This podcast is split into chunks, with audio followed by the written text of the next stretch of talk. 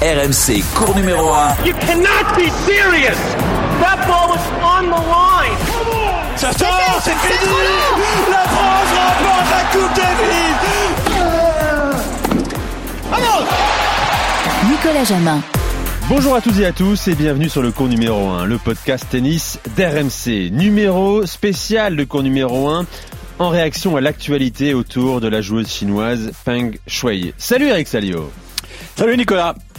Alors Eric, on a voulu en parler parce que tu as échangé récemment avec un homme qui connaît euh, non seulement par cœur le circuit masculin et féminin, agent de joueur et aussi patron d'un tournoi en Chine en 2019, le Zhengzhou Open.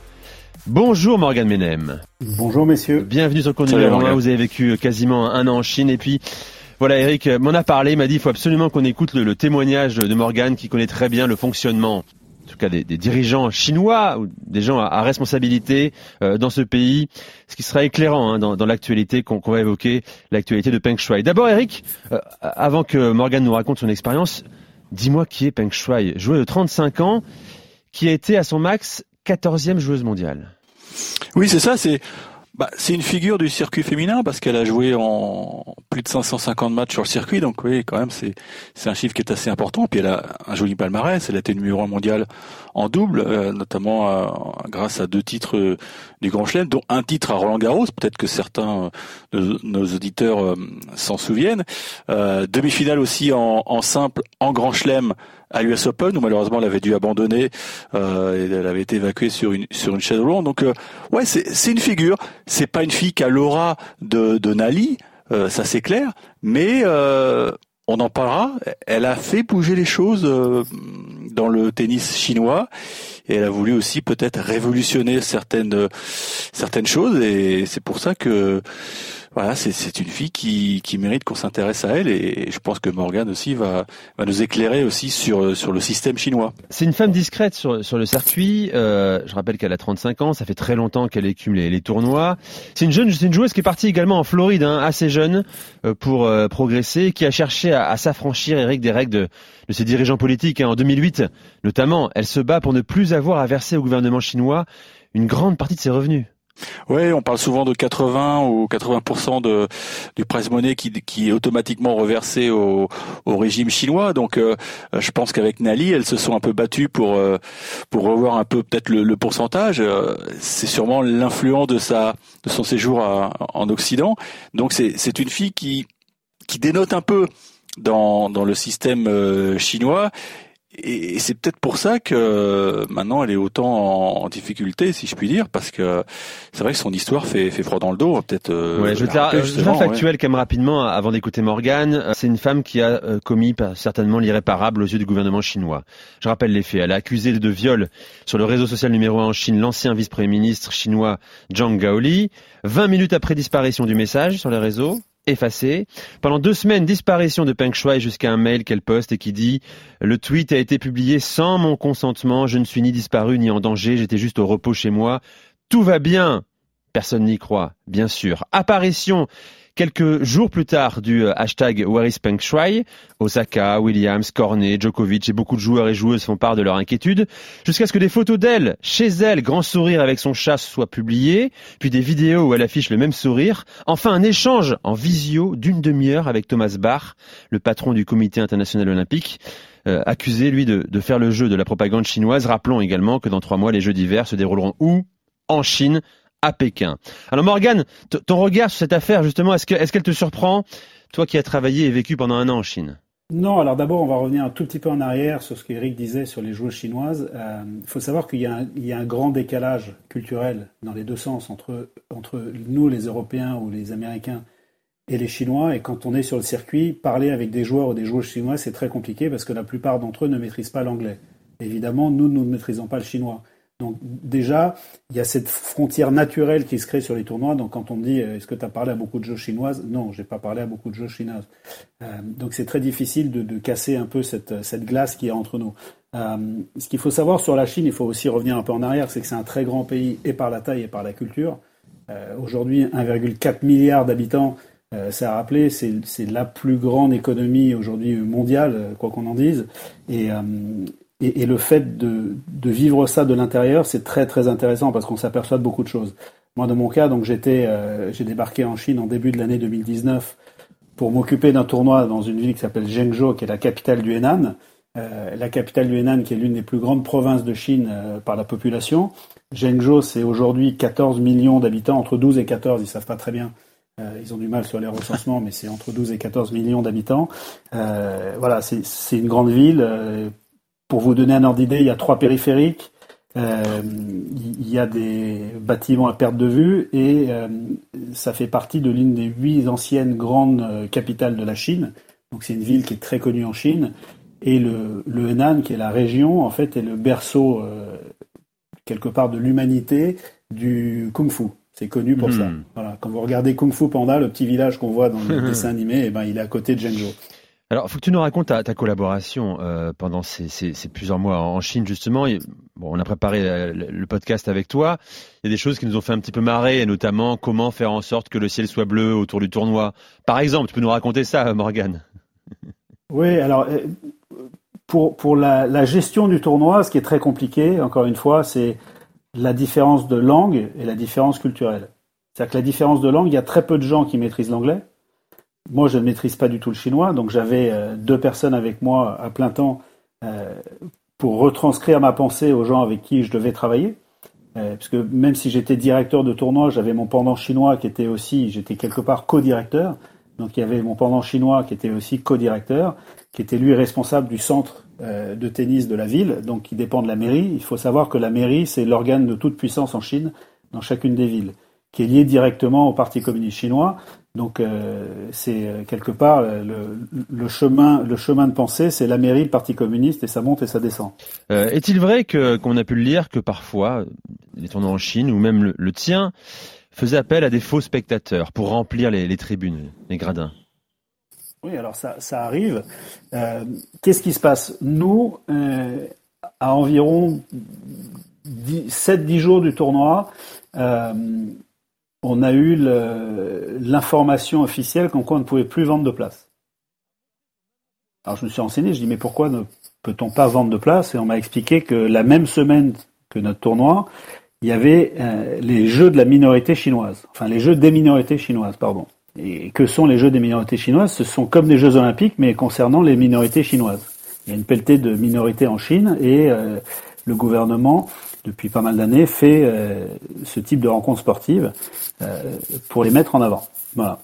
Et, et en fait, la mairie notamment avait une peur bleue que dans les tribunes, quelqu'un euh, sorte un drapeau euh, de Taïwan, par exemple, ou de Hong Kong, puisqu'à l'époque, il y avait, il y avait quelques clashs eh avec Hong Kong. Euh, et donc, ils voulaient éviter absolument tout type de, de réunion, on va dire, ou de manifestation de ce type, en sachant que le tournoi, il est diffusé dans énormément de pays, donc ça a une retentissance internationale. Voilà. Donc à partir de là, je dis, mais notre tournoi, on peut pas jouer devant des tribunes vides. Et on m'a expliqué, en gros, qu'ils allaient faire venir des, bus de spectateurs qui étaient rémunérés à hauteur de 10 dollars par jour pour venir s'asseoir dans les tribunes et regarder le tennis. Voilà. Mmh, Donc, ce sont évidemment des gens qui n'ont aucune affinité particulière avec le tennis, qui ne connaissent pas le tennis et qui ne connaissent pas les us et coutumes du tennis. Donc, euh, il faut leur expliquer que tu bouges pas pendant un point, que tu peux changer de siège que euh, au changement de côté, qu'il y a plusieurs matchs par jour. Euh, voilà. Euh, revenons sur l'affaire Peng Shuai que tu as observée à, distance. Est-ce que tu as été surpris par sa disparition pendant deux semaines? Des médias, des réseaux, on ne sait pas où elle était placée. Disent qu'il y, a, y a des camps en Chine où les gens qui parlent trop ou qui mettent à mal le régime sont isolés. est-ce que tu, t'attendais à ça? Non, parce que moi j'ai rien vu de tout ça en étant en Chine, si tu veux, mis à part le fait que, évidemment, tu sais que tu n'es pas dans une démocratie et tu sais que les décisions sont prises euh, en gros par une personne. Voilà. Euh, maintenant, l'affaire, de Peng Shui, euh, où elle est, que fait-elle? Aucune idée de, ce qui se passe.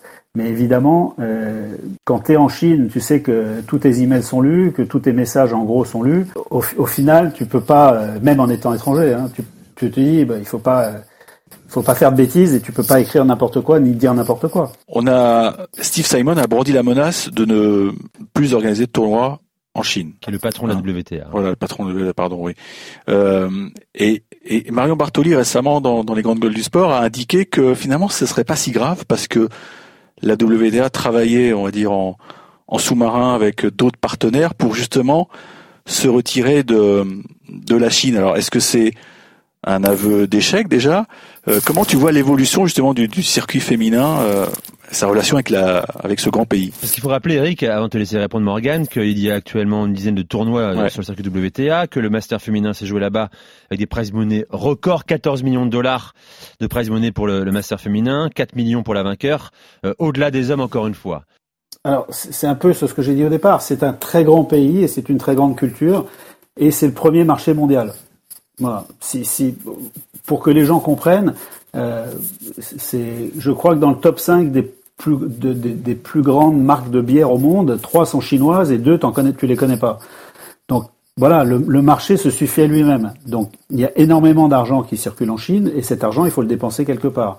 Et il faut quelque part faire vivre la grandeur de la Chine. Donc, qu'est-ce que tu fais? Bah, Tu organises des événements sportifs, des Jeux Olympiques, euh, des tournois de tennis, euh, pourquoi pas un jour une Coupe du Monde de football. Enfin, euh, enfin, il y a eu, mais mais il y a tout ce type de choses, si tu veux, qui vont intéresser euh, les Chinois pour rayonner à l'international. Maintenant, le, tennis, euh, qu'est-ce qui se passe? À part, et ça Eric le sait très bien, à part euh, Federer, Nadal, Djokovic, Sharapova, les Chinois ils connaissent pas le tennis. Euh, ils vont pas s'intéresser pour pour demain aller voir Zverev Berrettini, je ne pense pas. Voilà. Été plusieurs fois au tournoi au Rolex Master de Shanghai.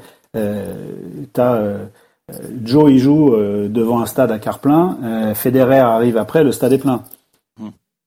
Voilà. Donc encore une fois, euh, c'est pas un pays de tennis. Et l'autre chose que les ce que les organes du tennis euh, ils, le- ils le savent, hein, mais comme tu as une personne qui décide si demain euh, Xi Jinping ou un de ses ministres dit cette année on va pas mettre le tennis en avant mais le badminton, t'as beau avoir des contrats, c'est fini.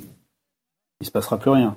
Maintenant, il y a pour la WTA tous les types de tournois féminins euh, qui sont en Chine, c'est-à-dire euh, des finales WTA euh, au plus petit tournoi WTA. Donc c'est un marché qui est très important pour eux, qui est très porteur parce qu'en plus ils ont quelques partenaires chinois, notamment un énorme sur les sur les droits digitaux en Chine s'appelle Aichi, euh, qui fait notamment du OTT, ce qu'on appelle over the top, c'est des choses euh, pour la diffusion euh, sur Internet, mais euh, quelque part ils ont un peu mis tous leurs œufs dans le même panier la WTA. J'ai envoyé un mail à Steve Simon la semaine dernière et je l'ai félicité pour sa prise de position parce que ce qu'il fait là, je trouve ça un très bien de pas baisser un peu la tête ce que fait ce que fait je trouve le CIO parce qu'ils ont ils ont malheureusement les Jeux Olympiques dans deux mois à Pékin et, et de se dire on va prendre une position forte, nous on veut savoir c'est une membre de notre organisation et on doit la défendre et, et pour ça je félicite Steve Simon. Voilà. Et je pense que Mais- peu de personnes auraient pris cette position là. Donc, ouais, tu trouves ça courageux, mais absolument pas suicidaire, parce que tu nous dis que c'est quand même un marché énorme. Ils doivent vendre des raquettes, enfin. Et mais alors, autre Non, volet ils- de la ils question. vendent- ils- ils vendent- C'est c'est pas une histoire de vendre des raquettes. Ouais. D'abord, euh, l'autre question à se poser, c'est d'où viennent les raquettes que nous on achète en Europe? Bah, Elles viennent Oui. de Chine. D'où Eh viennent oui, les balles? Les balles, elles Eh viennent de oui. Chine et de Thaïlande, par exemple. Hmm. Donc, c'est- on, on est on est quand même assez chino-dépendant sur le sur la partie enfin sur la partie tout, mais sur la partie tennis spécifiquement euh, pour notre discussion, on est quand même très chino-dépendant. Euh, ce serait intéressant de discuter avec un Babola ou avec un Technifibre, savoir ce que eux pensent, tu veux, de cette crise-là, parce que je pense que aussi pour eux, ça a des ramifications. Alors peut-être pas directes, euh, mais après, ça, ça devient important parce que si on leur dit on peut plus vous fournir de raquettes, qu'est-ce que tu fais? Ouais. Est-ce que, Morgan, sur- tu crois à toutes ces mises en scène là entre guillemets mise en scène, hein, la voir réapparaître euh, chez elle avec son chat, au resto avec un, coach chinois, sur un tournoi de jeunes. Euh, c'est vrai que nous on connaît pas, on est très loin de la culture chinoise. Tu l'as dit, c'est pas une démocratie. Euh, Est-ce qu'il y a quelque chose de spontané, de sincère, ou tout ça est instrumentalisé et orchestré? Forcément, forcément, c'est orchestré. Après, il y a euh, au départ, si tu veux, l'une des premières personnes qui m'a parlé de cette histoire est l'une de vos confrères qui s'appelle Sophie Dorgan à l'équipe, et, et on en discutait. Et elle était, Sophie, elle était atterrée par le fait que personne ne parle. Enfin, ça a mis en gros 10-12 jours pour que des gens libèrent cette parole en disant mais qu'est-ce qui se passe, tu vois?